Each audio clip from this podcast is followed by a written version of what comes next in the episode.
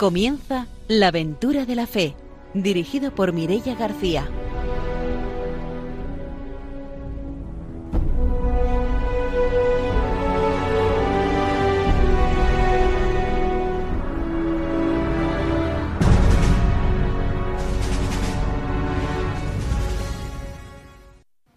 Muy buenas noches, estamos en Radio María y empezamos un nuevo programa de la aventura de la fe. Está con nosotros esta noche Ramiro Fauli. Buenas noches. Hola, muy buenas noches. Vamos a mandar hoy un saludo muy fraterno a todos los que se eh, preparan para el Congreso de, de, los laicos, ¿no? Entonces, bueno, ya están ahí ya casi casi que estamos en la brecha del Congreso y el propio día de la clausura del Congreso tendremos la otra el otro programa. Entonces, un ánimo muy grande a todos los que os preparáis para el Congreso de laicos, misión, de laicos solamente. Sí. Pues mandamos esos saludos. Vamos a mandar saludos también al padre Arturo, que hoy no puede estar con nosotros. Saludamos también a Ángelo y a Ramón, a nuestros técnicos. Y hoy nos vamos a ir hasta Japón porque está con nosotros Rosario Garrido, que es servidora del Evangelio y que ha vivido durante muchos años como misionera en Japón. Buenas noches, bienvenida. Hola, buenas noches. Eh, muchas gracias por poder eh, estar aquí y poder compartir mi experiencia de mi vida misionera. Gracias. Pues como siempre, después de la formación y de las noticias, tendremos la oportunidad de hacerle esa entrevista a Rosario. Vamos a empezar ya nuestro programa y nos vamos con la formación misionera.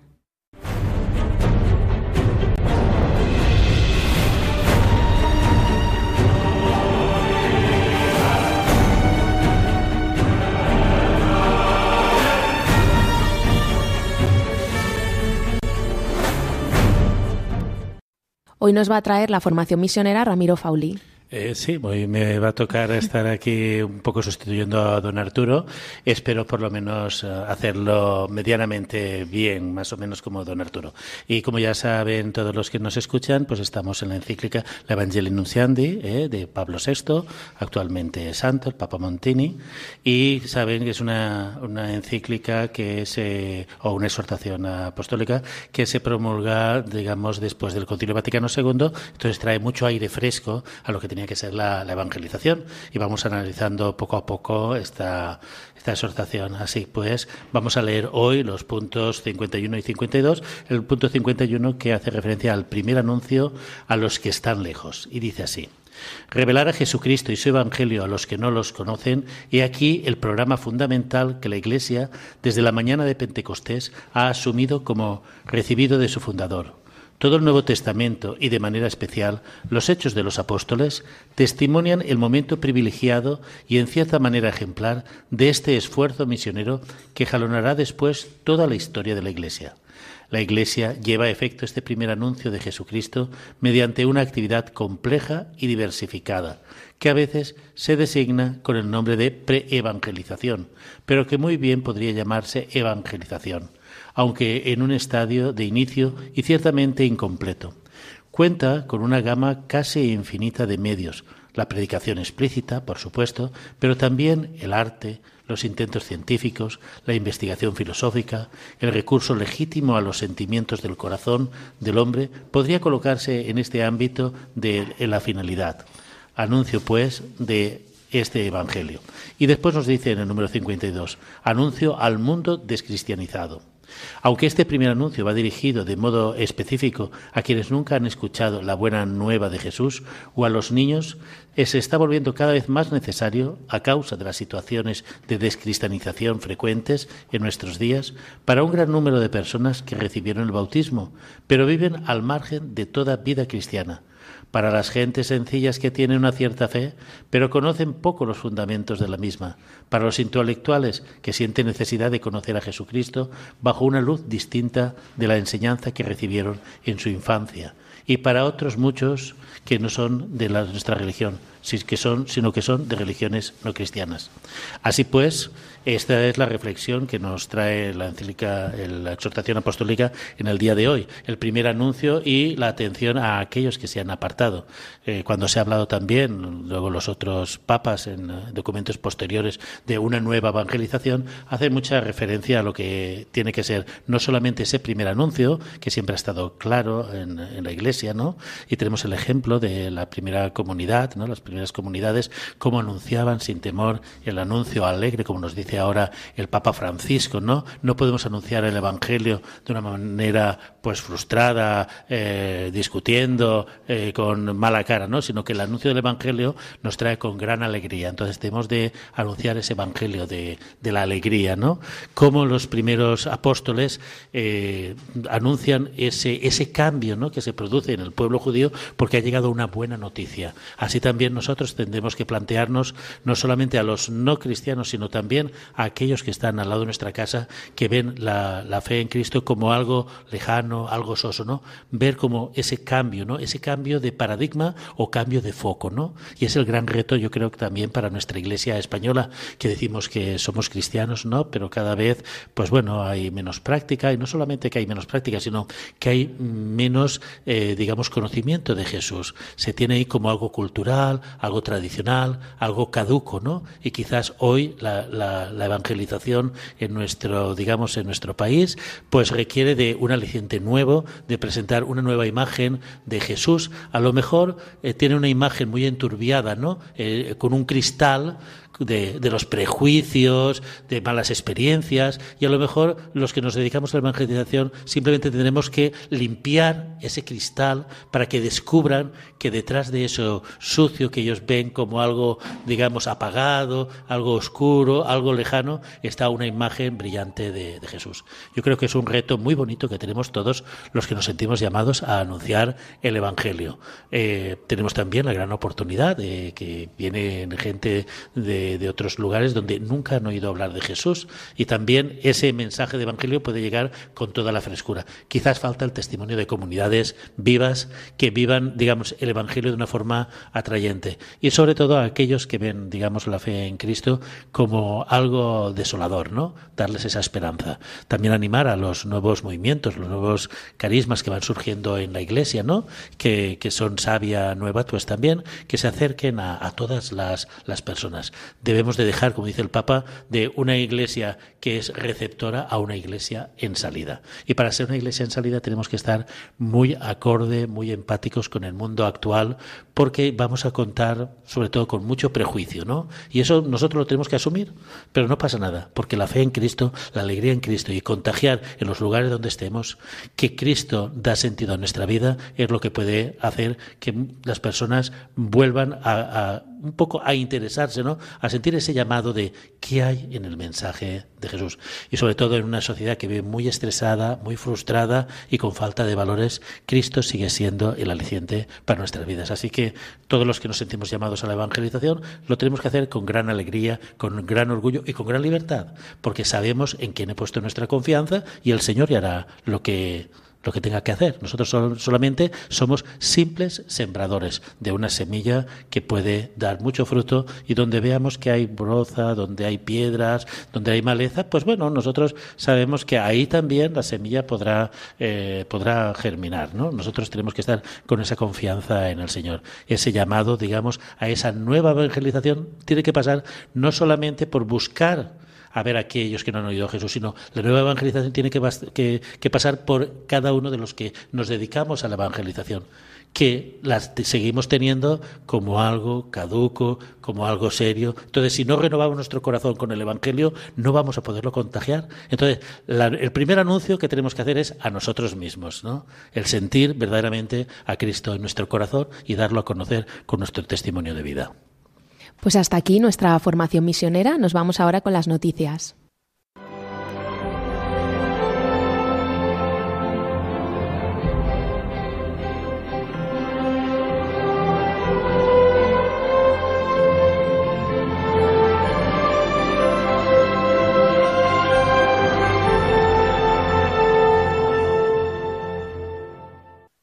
Ramiro Faulí nos va a contar las noticias misioneras dos noticias, una de aquí.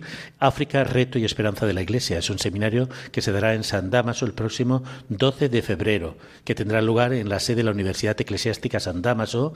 Eh, este seminario sobre África, reto y esperanza de la Iglesia estará a cargo de la hermana Faustina Dartey, que es religiosa ganesa y es religiosa de Los Ángeles Custodio. Además es doctora en misionología por la Universidad Urbaniana. Se trata de una actividad de la Cátedra de Misionología de esta universidad que ha juzgado oportuno dedicar cada año a un seminario o un tema específico y de actualidad para abordar de una manera más amplia y suscitar un diálogo enriquecedor. En este caso el tema será la misión en África, enmarcado en la intervención de la hermana Faustina. Así pues, invitamos a todos los que nos escuchan que puedan asistir a la Cátedra de San Damaso el próximo 12 de febrero. Y también otra noticia y es cómo la Iglesia eh, está, digamos, dando también el callo en todo lo que son la afluencia de personas eh, que emigran hacia el norte, ¿no? De Centroamérica al norte hasta los Estados Unidos. Y cómo la Iglesia participa en esta caravana de migrantes centroamericanos que en su mayoría son hondureños y han quedado atrapados entre la frontera de Guatemala y el estado mexicano de Chiapas. Para encontrar vías alternativas de entrada a México, están atravesando el departamento del Petén. Así pues, se ha manifestado el padre Giampiero de Nardi, que es un misionero salesiano italiano en la zona, y explica que la afluencia es enorme. Muchos prestan, la Iglesia presta muchos servicios en las casas locales a estos emigrantes, sobre todo eh, a través de su estructura de las capillas y las iglesias. Además, están atendiendo en esta misión a 300 inmigrantes y están haciendo todo lo posible para garantizarles cama y, comida, ya que se, se, encuentran expuestos a la intemperie. Asimismo, también en el estado de Chiapas, cerca de la frontera de Guatemala, el obispo Jaime Calderón, que es el obispo de Tapachula, ha hecho un llamado a la iglesia, a todos los feligreses, para que abran sus corazones a toda esta gente hondureña que emigra a los Estados Unidos y que les dice, todos los que forman parte de la familia de Cesana, cada uno según sus posibilidades y responsabilidades, deben asegurar que nuestros hermanos migrantes no les falte un pedazo de pan, no sean violados o agredidos al pasar por nuestra diócesis, no reciban expresiones de rechazo. Dios recompensará el esfuerzo de todos por verlos, oírlos y tratarlos como hermanos. Así pues, con este llamado del obispo, también lo queremos hacer amplio para que todos los cristianos nos sintamos solidarios con tantas personas que tienen que emigrar y tienen que verse con las penurias, ¿no? Las penurias de, de tener que trasladarse y dejarlo todo. Vamos a tener también un recuerdo muy especial por los hermanos venezolanos que recientemente también el Papa ha hecho un llamado por la paz en Venezuela para que puedan volver tantos emigrantes que se encuentran fuera del país. Aprovechando que hace muy poquito que celebramos la campaña de infancia misionera, el fin de semana pasado, recordamos que en la diócesis de Valencia se organiza un campamento para todos esos niños que quieren empezar a conocer la misión, que quieren ser misioneros. Será el fin de semana del 29 de febrero en Siete Aguas, en el Verbum Day, y los niños que quieran participar, la información ya habrá llegado a sus parroquias, a sus colegios, pero si no, pues pueden contactar con la Delegación de Misiones de Valencia para vivir esta experiencia. Así que animamos también a los más pequeños a que empiecen también a conocer la misión y bueno, pues ya más adelante daremos noticias también a nivel nacional. OMP va a organizar también un campamento. Como este programa eh, se emite para toda España, pues también les informaremos sobre el campamento de infancia misionera que se va a realizar a nivel nacional. Pues hasta aquí nuestras noticias misioneras de hoy y nos vamos ya con la entrevista.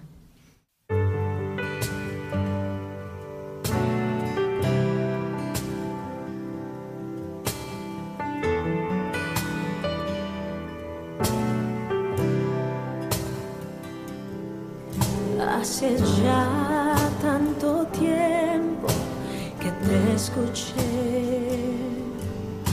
una linda promesa me hizo creer que todo sería sabor a miel.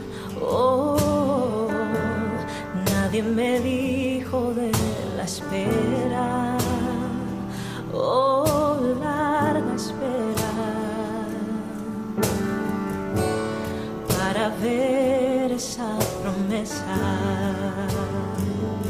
Ha sido largo este camino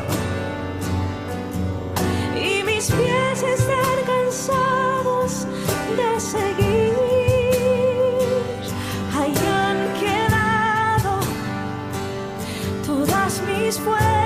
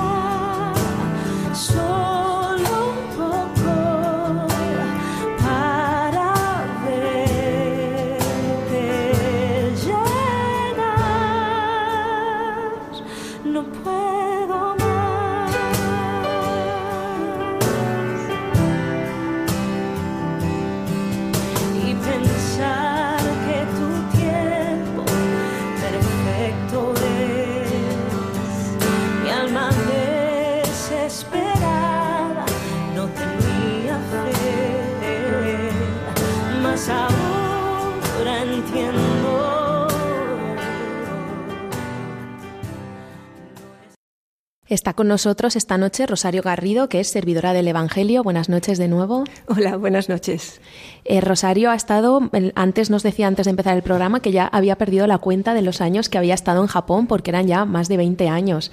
Cuéntanos cómo desde Valencia llegas a, a ser misionera en Japón. Eh, bueno, mm, yo creo que desde muy pequeña me atrajo mucho Asia, sin saberlo, porque yo soy de las jóvenes que fue a un colegio de monjas, que salió y salió y dejó al lado su fe y su todo.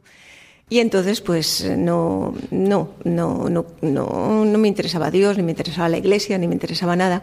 Y entonces eh, empecé a estudiar arte y, claro, este mundo bohemio y pues más todavía no, no tenía relación con. Sin embargo, sin embargo, Dios a través de la literatura, de la música, de las películas, me atraía mucho por ese mundo asiático. Y entonces, eh, claro, me tuve que encontrar con Dios, con Jesús, para descubrir la vocación misionera. Y una vez que la descubrí, pues eh, la comunidad en el, en el que en ese momento pertenecía, pues me ofreció él si quería ir a Japón. Y entonces yo reconozco que cuando llegué a Japón dije, este es mi sitio. No lo puedo explicar con palabras, pero era una, vamos, que estaba segurísima de que Dios me llamaba allí. Una atracción increíble y yo dije, aquí es.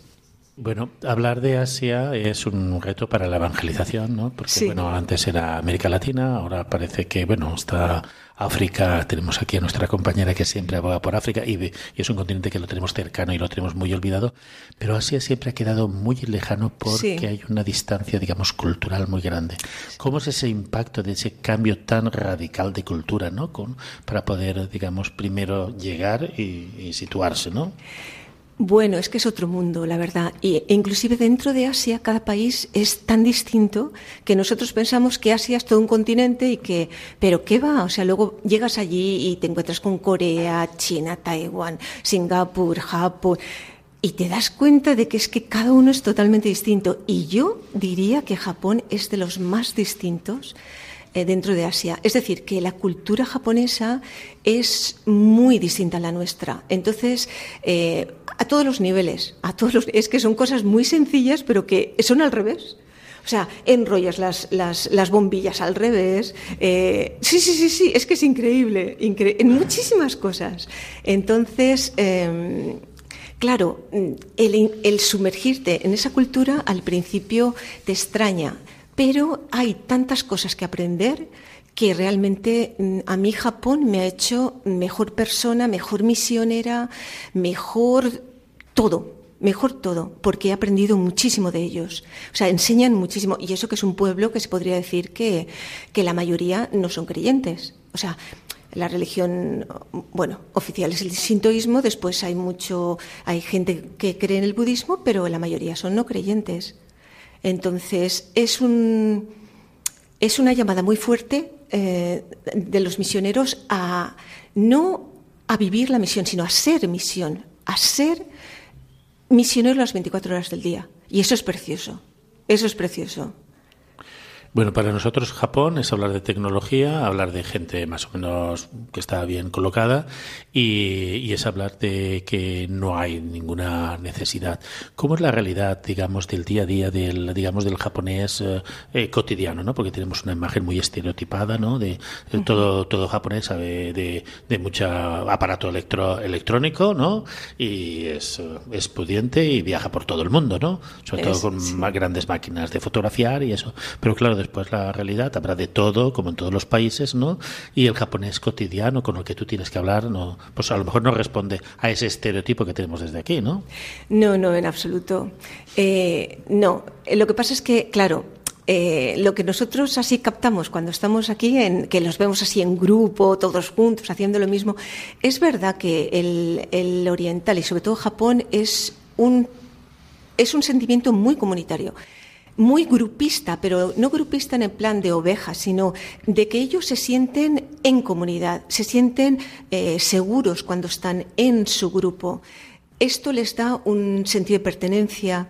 Sin embargo, luego la sociedad japonesa, antiguamente, ahora ha cambiado mucho. Antiguamente tenía una serie de valores que casi, casi, eh, cuando el padre Rupe estuvo en Japón, eh, dijo, parece mentira que los eh, valores cristianos, los llamamos cristianos, porque esta gente tiene casi valores cristianos innatos. Y desde ahí es una llamada, muy, o sea, es una puerta abierta para entrar en eso, ¿no? Sin embargo, hay otro, ahora la juventud japonesa se diría que ha cambiado mucho y sufre mucho. El pueblo japonés sufre mucho ahora, por ejemplo, de soledad, de falta de relaciones. Eh, profundas, las familias son muy pequeñas, antes eran muy grandes, ahora es padre, madre, un hijo, quizás dos. Entonces el niño, el joven, eh, va buscando mucho un amor, una compañía, una amistad que muchas veces no encuentra. Y también es una, es una cultura que no se abre muy fácilmente. Así como eh, la cultura china, los coreanos son muy extrovertidos, muy... El japonés no. El japonés, por eso ahora Japón eh, muestra más caras sonrientes, pero antes eran no expreses tus sentimientos. Entonces todo ese tragar hacia adentro lo que sufres, lo que vives, lo que gozas y lo que llega un momento en que a la persona le, le es un crack. Por eso ahora Corea es el nivel más alto de suicidios, pero hasta hace muy poco fue Japón. Te quería preguntar sobre eso, porque una de las ideas que tenemos es que se suicida mucha gente. ¿Tiene algo que ver con una pérdida de valores? No. ¿O con una concepción de la vida? O... No, no, no, no. Creo que el sentido del suicidio mm, es muy distinto para nosotros que para ellos. Eh, muchas veces, bueno, los que hayan visto películas japonesas de Akira Kurosawa o de El último samurai o estas cosas, el suicidio para ellos muchas veces es cuestión de honor. Y es cuestión de que, por ejemplo, no quieren preocupar a la familia, no quieren ser una carga, eh, prefieren, pues eso, salir del mundo sin apenas eh, hacer ruido para no, sobre todo, ser una carga, ¿no? Sin embargo, mm, hay muchos niños que se suicidan y es por, eh, por bullying o por falta de, de una mano amiga, de una de un hombro donde llorar, donde pues eso, decir lo que me pasa. Y muchos jóvenes que están muy sobrepasados o, angustiados o estresadísimos por una sociedad japonesa que es muy perfeccionista, es muy competitiva y el joven cuando sale de estas grandes universidades, que realmente Japón tiene un nivel pues de atendencia a universidad altísimo, pues llegan a trabajar y claro, es que la experiencia laboral es muy dura, entonces el joven por allí le cuesta mucho pasar. Yo, por ejemplo, nosotros trabajamos mucho con universitarios y de los eh, bueno, de la última actividad que tuvimos, que era una peregrinación a Portugal, que vino muchos no cristianos y cristianos también, pues dos de los chicos que habían empezado a trabajar ese año, antes de salir yo de Japón, estaban eh, de baja por depresión, porque les era demasiado fuerte. Entonces yo diría que Japón, mm, aunque tiene unos valores increíbles, muy buenos de, solidaridad, de educación, de civismo, de, situarse en el otro, de no buscar el interés pasando por encima, luego tiene otros valores, otros contravalores que pues que para los jóvenes de ahora y los mayores también hay mucho suicidio de mayores eh, es muy fuerte les supone mucho. ¿Cómo es en esa realidad la presencia de la Iglesia? Bueno, la iglesia para el japonés es una presencia mm, muy segura.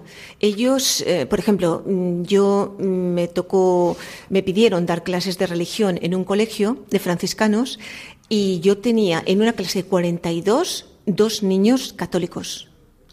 Y todas las madres y padres querían a sus hijos, porque hay unas, unas largas colas de espera, querían ir a ese colegio sin eh, o sea, sin pensar es un colegio católico, mis hijos, no, en absoluto, porque ellos valoran muchísimo la educación. Y la Iglesia se ha metido desde el principio mucho en la educación, justo para inculcar valores. Entonces, a ese nivel es muy bueno el que la Iglesia haya sido esta presencia de, madre que enseña a sus hijos, ¿no? También, por ejemplo, ha sido un, eh, testimonio muy bonito el que la Iglesia se acoge y se preocupa mucho por las personas discapacitadas. Eh, los emigrantes, por ejemplo, está, hay muchos religiosos metidos con personas así, con necesidad de ayuda a todos los niveles. Eh, lo que ahora se está metiendo, se está haciendo mucho hincapié y falta gente es en los jóvenes.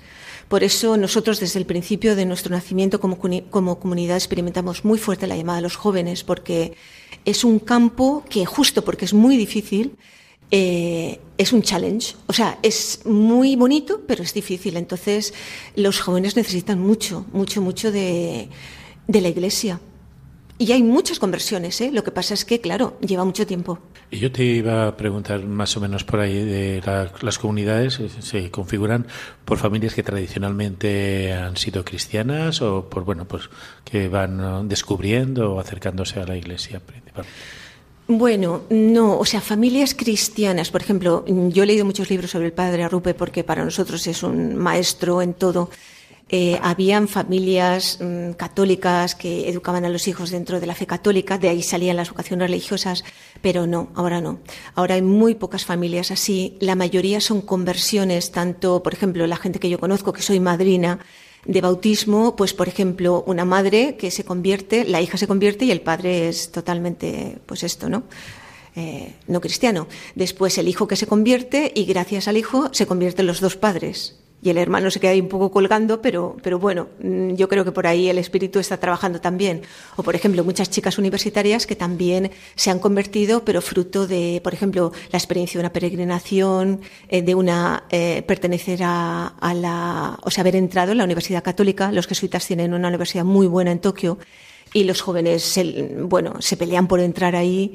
Entonces, son eh, conversiones no porque vienen de familia, sino por la misma inquietud del joven o de la persona medio adulta o adulta que, eh, pues que busca, busca a Dios y busca la fe y busca un sentido y una respuesta a tantos interrogantes que ellos no lo encuentran en la sociedad que viven. Vosotras específicamente has nombrado que bueno ya eh, teníais eh, contacto con jóvenes universitarios. ¿Vuestra labor es de tipo pastoral en la universidad o cómo? Bueno, nos dedicamos mucho a, los, a la pastoral universitaria. De hecho, hay una misionera que da clases en la Universidad de Portugués pero que está muy metida con, con todos los universitarios en la pastoral y de ahí hemos organizado muchas veces o bien eh, intercambios culturales o la última tentativa que fue de eh, hacer peregrinaciones. Y esto ha sido una experiencia preciosa preciosa porque ahí nos hemos encontrado con una inmensa mayoría de, jóvenes no cristianos y con un grupito pequeñito, un germen de cristianos. Entonces ha sido precioso porque, claro, los cristianos podían eh, ejercitar su fe, su experiencia de fe, sus, eh, pues eso, ¿no? Teníamos por la mañana motivaciones, eh, oración, explicaciones de por qué, claro, Portugal es un país súper católico y allí, pues, de todo, la mayoría de portugueses que llegaron a Japón eran, bueno, Jesús ¿no? Pero venían de Portugal y, era precioso ver el trabajo de los, de, las, de los cristianos y también el impacto de los no cristianos al ver gente joven como ellos, universitarios, que tenían fe y convencidos y que, y que expresaban esa fe. Y sobre todo aún al japonés le impacta mucho la alegría, la sonrisa, ellos tienen una expresión que es luminosidad. Ellos siempre dicen que nuestras caras son luminosas. Yo me parto de la risa porque digo, pero, pero ¿qué es esto, no? Pero algo encuentran ellos que, pues que eso les atrae, les atrae mucho. ¿Y cómo es la vida en las parroquias allí? ¿Las actividades que se organizan son similares al funcionamiento de aquí? Bueno, eh, Depende de la parroquia. Hay, mm, pasa como aquí en España. Hay algunas parroquias donde hay mayoría eh, de gente mayor. Y los jóvenes que hay son o bien de los scouts o bien eh, grupitos muy pequeños. Por eso eh, la Iglesia en Japón quiere invertir mucho en los jóvenes, porque el futuro es de los jóvenes. Y las parroquias están muy carentes de jóvenes y muy necesitadas de jóvenes. Sin embargo, hay otras parroquias que, como pasa también aquí en España, que tienen más trabajo con jóvenes, hay más presencia joven en la parroquia, en las actividades juveniles también. Pero yo diría que más que parroquias, eh, Daos cuenta que las parroquias en Japón son muy pequeñas, son muy reducidas, entonces eh, se trabaja mucho a nivel diocesano. O sea, gente de, joven, de jóvenes de parroquias pues eh, se reúnen, hacen actividades, invitan a otros jóvenes de otras partes de Japón. Eh, por ejemplo, en el, las Jornadas Mundiales de la Juventud ha, sido, ha sido precioso. Han ido grupos muy grandes japoneses, pero de todo Japón. No ni de esta parroquia ni de la otra, de todo Japón y muy unidos. Nos vamos a hacer una pausa, volvemos enseguida para seguir conociendo el testimonio de Rosario.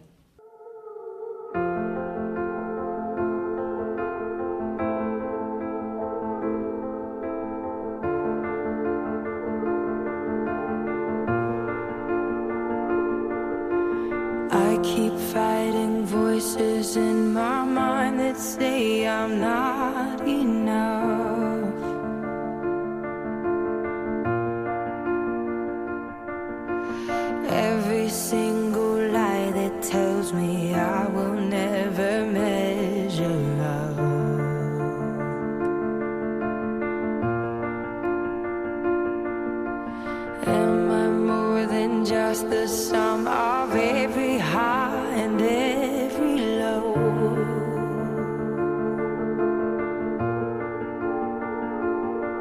Remind me once again just who I am because I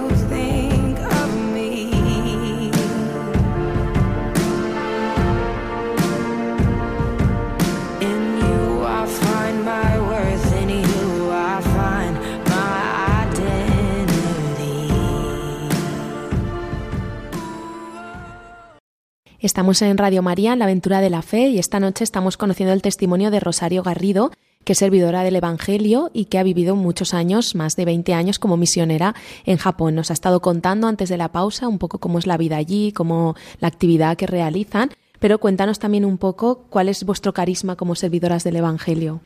Eh, nuestro carisma es eh, la formación en la fe eh, para, pues eso, tanto para cristianos como para personas que van buscando eh, la fe. O sea, el encuentro con Jesús, porque, por ejemplo, en nuestras reuniones de oración hay mucha gente que no es cristiana y da su testimonio de oración.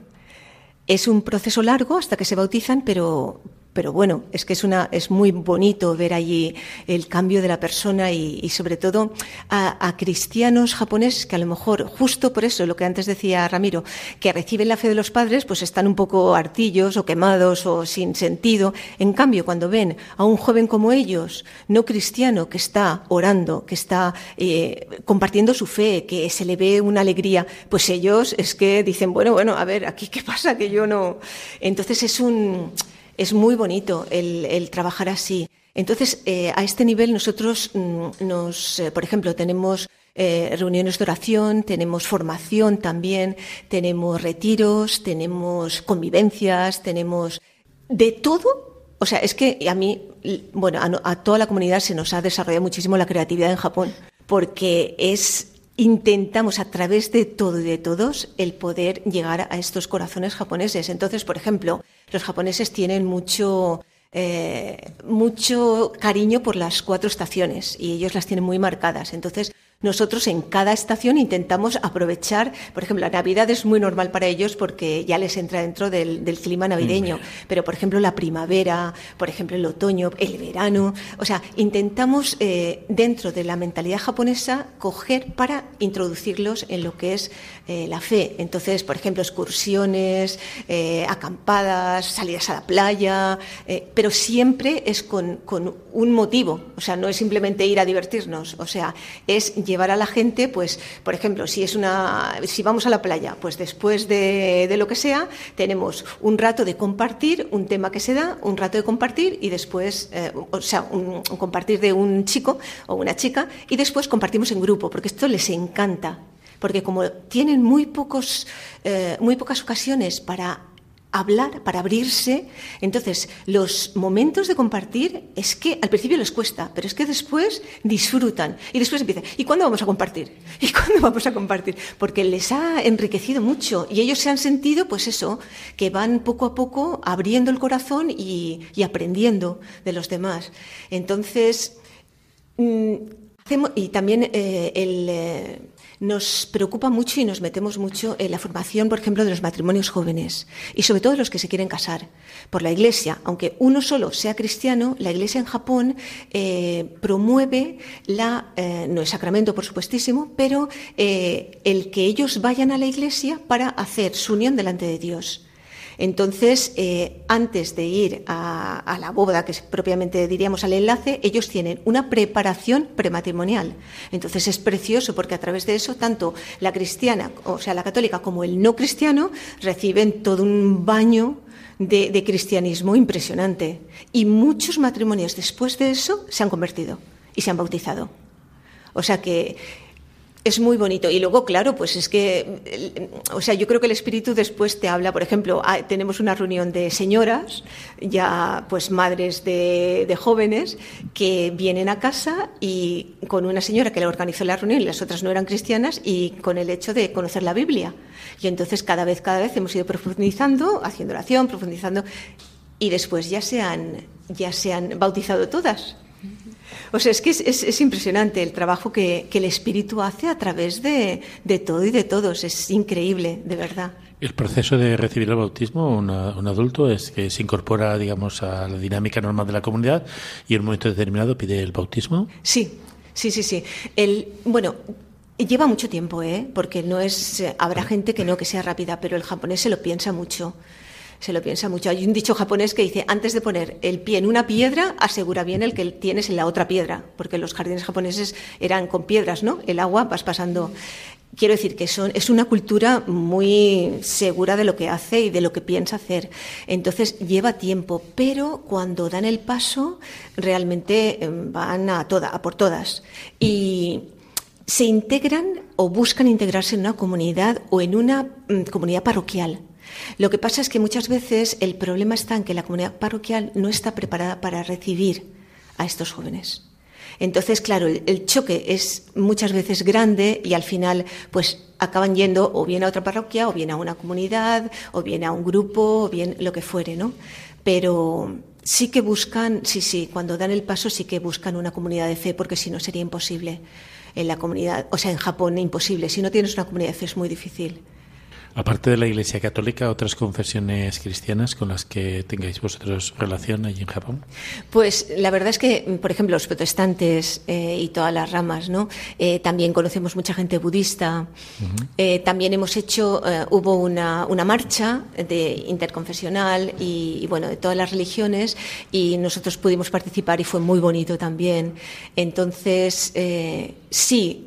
Además, luego también hay muchas sectas ahora, tanto a nivel eh, de budismo como a nivel de eh, nuestro, ¿no? Hay, eh, hay una proliferación de sectas muy grande. Sin embargo, el japonés mm, tiene mucha confianza con la Iglesia Católica y, bueno, con la Iglesia, en realidad con, los, con, la Iglesia de Cristo, dirían ellos, ¿no? Pero después, dentro de las denominaciones cristianas, ¿no? Sí que tienen mucho les gusta mucho la Iglesia Católica, quizás también porque hay muchos que de pequeños han ido a un, ¿Un colegio, a un eh, parvulario. Ah. La Iglesia está muy metida en parvularios. Entonces, desde pequeño han recibido la fe y no se han dado cuenta hasta que han sido mayores. Y entonces, cuando han sido mayores, es cuando dicen, ah, pues, fíjate, o las canciones, por ejemplo, les resuenan mucho. Y yo, yo conozco a un chico que me dijo, yo me acerco a la iglesia porque oí, cuando pasaba por oí una canción que yo oí de pequeño. Y pensé, ah, Natsukashi, ay, qué bonito, qué, o sea, como la morriña, ¿no? Y entró en la iglesia y pues ahí fue su, su punto de, de partida. No hay, tú has hablado de la Iglesia, su gran labor educativa, tanto en la universidad como bueno, desde los primeros jardines de infancia Sí, sí. y todo. Eh, no hay ningún problema para la Iglesia abrir centros educativos. El, el Estado lo ve normal, lo ve bien. Eh, bueno, Eh, mm, a ver. Tiene eh, que ser solamente privado. Puede entrar la Iglesia en centros públicos. No sé cómo será la educación en Japón. Si es toda privada, si es toda pública, no sé. No, no, bueno, bueno, es, es eh, pues lo que nos pasa aquí también es una educación pública, pero que después, los, por ejemplo, la universidad que tienen los jesuitas, pues a no ser que sea la clase de religión, por ejemplo, esta misionera que teníamos nosotros, ¿no? Empezó a dar clases de portugués y claro, empezó a transmitir pues muchas cosas a través. Entonces eh, fue un momento de decir, bueno, ten cuidado que tú estás dando clases de portugués. No estás aquí evangelizando así, sin. Entonces, tienes que tener cuidado porque hay según qué veces que no puedes hablar de tu fe así. Sin embargo, sin embargo, eh, la misma la misma Iglesia sabe que tiene eh, tiene sus colegios y luego tiene centros y luego tiene eh, el a ver la sociedad japonesa es muy ecléctica y entonces todo lo que sea beneficioso para ella a ella eh, está con las manos abiertas o sea, no te va a decir que no si a un japonés le es algo de riqueza y de interés. Sin embargo, luego están, claro, los problemas que pasan en todos sitios, que hasta dónde te metes, hasta dónde no, hasta dónde está bien, hasta dónde no. Pero yo diría que en comparación con otros, bueno, Corea también es muy así, ¿no? Pero en comparación con otros países asiáticos hay, no hay ningún problema, hay una libertad religiosa total. Y en cuanto a las vocaciones, ¿hay vocaciones en Japón para el sacerdocio, para la vida consagrada? Pues sí, la verdad es que sí. La verdad es que sí. Yo muchas veces digo, madre mía, pero si aquí hay más vocaciones que en España o que, o que en Europa. No es así, no es así. O sea, gracias a Dios, en España todavía, aunque son pocas, pero sin embargo, eh, sí, que hay, sí que hay vocaciones en Japón. Lo que pasa es que no podemos decir que sea como Corea. Corea es un. Es un eh, es una cuna de vocaciones. Ahora hay menos, pero antes eran increíbles. No, Japón no. Japón tiene vocaciones, por ejemplo, cuando yo estuve en Japón fui a tres ordenaciones de los jesuitas, mm, tres ordenaciones de sacerdotes diocesanos y gente joven y ya no tan joven. O sea, hay muchas vocaciones tardías. Sin embargo, mm, y también vocaciones religiosas, vocaciones misioneras, pero no se puede decir que sea una como por ejemplo otros países, yo que sé, India, Bangladesh, eh, que era bueno un resurgir vocacional impresionante, o por ejemplo en Asia mismo. eh, Tailandia, Singapur. Quiero decir, eh, son países difíciles porque depende de la religión que sea. si es una religión musulmana, olvídate. Pero el budismo da mucha, mucha libertad a las otras religiones. Entonces, por ejemplo, hay un chico que nosotros conocimos en nuestra comunidad, se bautizó con nosotros, yo soy su madrina, y cuando decidió la vocación estuvo planteándose o bien nuestra comunidad o bien los jesuitas, y fue a los jesuitas. Y hace poco fue ordenado sacerdote antes de venir yo aquí para España. Y para nosotros fue una alegría muy grande, muy, muy grande. Y, yo recuerdo que uno de los jesuitas nos decía, no, no, pero esto, esto nos lo habéis criado vosotros, ¿eh? Pero, pero las vocaciones son para Dios, son de Dios y son para la Iglesia de Dios. Entonces, pues bendito sea Dios. Eh, bueno, hablar de la iglesia en Japón, no podemos hablar de la iglesia en Japón sin hacer referencia al padre Arrupe, que tú bien lo has dicho. Sí, sí, ¿Cómo se siente, digamos, la influencia del padre Arrupe, que marcó, digamos, pues un hito también eh, en, no solamente en la compañía de Jesús, sino también en la iglesia? Porque bueno, le hizo distintas declaraciones, tuvo distintos gestos que de ruptura a veces fuertes. Entonces, ¿e-, ¿eso mismo se siente allí en Japón, la labor del padre Arrupe? Sí, sí, sí, sí. Lo que pasa es que, claro, el padre Arrupe es una figura que hay muchos japoneses, por ejemplo, que no la conocen. Por ejemplo, los, estudiantes de la Universidad de los Jesuitas, pues claro que conocen al padre Arrupe, igual que conocen a Francisco Javier, a Ignacio de Loyola, pero así a nivel de sociedad normal no. Sin embargo, el padre Arrupe fue un, eh, vanguardista en, cantidad de campos y la gente después que, bueno, los religiosos, misioneros, eh, cristianos, por supuesto, o sea, valoramos muchísimo toda la influencia de Arrupe, porque también, o sea, la influencia de Rupe luego ha sido eh, seguida por, por ejemplo, Adolfo Nicolás, que fue el prepósito general, que ahora está en Japón, pero ya, pues eso, ya muy mayor y tal, ¿no? Eh, pues yo diría que fue un, discípulo de Arrupe precioso y perfecto. igual que ahora, por ejemplo, hay, hay, hay discípulos del Papa Francisco, en, los jesuitas y están haciendo un trabajo precioso. Y el Papa Francisco es una figura increíble en Japón y ahora sobre todo, yo no he estado en la visita del Papa, pero mis compañeras misioneras me han dicho que ha sido algo increíble, que la pena ha sido que había de tanta gente que los sitios donde se han eh, reunido eran pequeñísimos comparado con la afluencia de gente que quería participar. O sea, que hay mucha gente que, y, yo diría que no solo gente cristiana y católica, sino muchísima gente no católica. Y están, bueno, muy de acuerdo con, todo lo que dice el Papa, porque le consideran que es, pues esto, un, líder espiritual que para ellos tiene mucho peso, mucha autoridad y que, y que es muy consecuente. Ahora que has hablado de liderazgo, eh, bueno, siempre hablamos de, del emperador, ¿no? sí. ¿es, eh, ¿Es, tan fuerte ese culto al emperador o es una imagen ficticia que nos hemos generado aquí en, en Occidente? Bueno, en la Segunda Guerra Mundial era fortísimo, claro. Lo que pasa es que, claro, eh, al perder Japón Damos cuenta que los japoneses pensaban que el emperador venía de la línea. sí, sí, era Dios para ellos. Entonces, claro, el perder la, la, guerra fue decir, Dios nos ha abandonado o Dios no existe, una de dos. Entonces, mucha, mucha gente se suicidó ante esa crisis sin embargo, ahora eh, la figura del emperador es la figura del emperador de Japón. O sea, es una figura pues bastante, yo diría, o sea, la Casa Real japonesa no está tan activa como la Casa Real española. Me, refiero a nivel político. Es una, yo diría que es una uh, tradición, es una autoridad, pero dentro de la tradición, más que otra cosa. Por ejemplo, los japoneses mm, valoran mucho a su emperador, pero como figura de el emperador de Japón. Pero por ejemplo, cuando en el, cumpleaños del emperador, pues te encuentras en el Palacio Imperial cantidad de gente allí dándole sus respetos, ¿no? Ofreciéndole sus respetos. O, por ejemplo, bueno, ahora, claro, está eh, el último, ¿no? Eh, su hijo y la época ha cambiado. Eh, se llama, ¿no? Pero, mm, por ejemplo, el japonés no se puede vivir él sin ese cómputo que ellos llevan distinto del año, de la época. Para ellos el 2020 vale, pero es el Dewa, no sé cuántos. Es que, claro, al estar en Japón se, al no estar en Japón se me olvida, ¿no? Pero ellos llevan su cómputo. Entonces, todos los papeles japoneses llevan el cómputo japonés y eso te habla del emperador porque el emperador es el que decide el durante su periodo vitalicio, ¿no? ¿Cómo se va a llamar ese tiempo? Entonces es una figura querida, es una figura mm, respetada, pero no es como antes. ¿Cómo es la manera que tienen los japoneses de vivir la fe, de vivir las celebraciones? Porque imagino que será bastante diferente a cómo estamos acostumbrados aquí son muy, mm, son muy educados, muy tranquilos, muy... Por ejemplo, me llama la atención los niños que en la iglesia ni se les oye.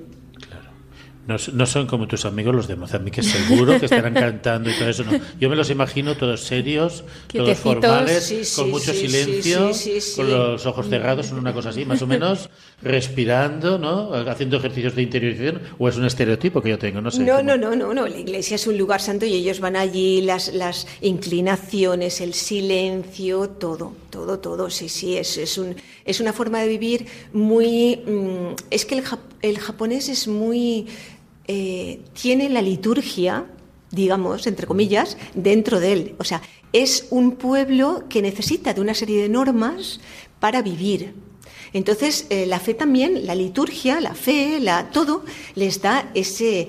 Pero para un japonés, fijaros, por ejemplo, eh, la misa a un japonés le ayuda muchísimo, cuando sabe que en todo el mundo se está celebrando la misma liturgia y que se están uniendo a todo un mundo celebrando lo mismo. Por eso, en ese sentido, los católicos, eh, la unidad que vivimos los católicos, los, protestantes la encuentran como muy... Ellos son su iglesia, ¿no? Donde está su pastor y donde hay muchas veces, desgraciadamente, mucho jaleo por ahí, ¿no? Pero con la otra iglesia, pues hasta cierto punto ni los conozco ni me trato.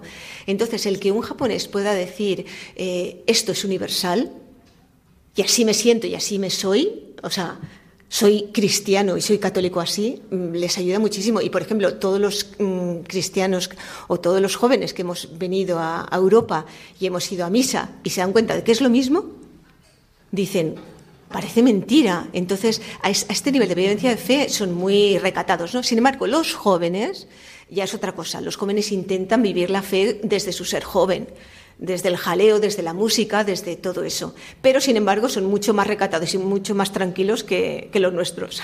Eso sí. Eh, actualmente vosotras sois una comunidad española, ¿no? Eh, ¿O tenéis de otras nacionalidades? ¿Tenéis alguna japonesa? Sí, sí, sí. Estamos en 14 países y, por ejemplo, en Japón tenemos dos comunidades. Una está en Yamato, que está en la zona de Yokohama, y otra está en Tokio. Y tenemos una misionera eh, japonesa que vive allí en, en Tokio con nosotros, Nishimura Momoko, y es un regalo para nosotros, desde luego. Y después, pues mucha gente, porque también, eh, por ejemplo, nosotros somos 120 consagrados, pero 120 misioneros, pero con 80 consagrados. Y luego todo el mundo que eh, se siente con ganas de vivir la misión o el espíritu o la forma de vida nuestra, ¿no? Entonces, por ejemplo, en Japón tenemos mm, gente que no se puede decir yo soy misionero o yo soy consagrado, pero yo soy de la comunidad de los servidores. Entonces, se sienten como, como una familia y entonces intentan vivir la fe, intentan, pues eso, ser misioneros allá donde están, en la universidad, en el trabajo, con la familia. ¿Y tenéis presencia en más países? Sí, en 14 países. Estamos pues en la zona de Asia, eh, en África, en, Estados Unidos no, en Estados Unidos no. Estamos en, Latinoamérica y estamos en... Eh, a ver, ¿qué más? Me, me he quedado por algún sitio. Pero bueno, en 14 países, sí. Pues llegamos ya al final del programa. Muchas gracias, Rosario, por haber compartido tu testimonio con nosotros. Muchísimas gracias a vosotros y a todos los que nos están escuchando. Gracias. En la aventura de la fe volvemos dentro de 15 días. La semana que viene es el turno del programa No tengas miedo. Os recordamos que si queréis contactar con nosotros podéis hacerlo a través del correo electrónico laventuradelafe@radiomaria.es y también os podéis encontrar en Facebook y en Twitter. Buenas noches.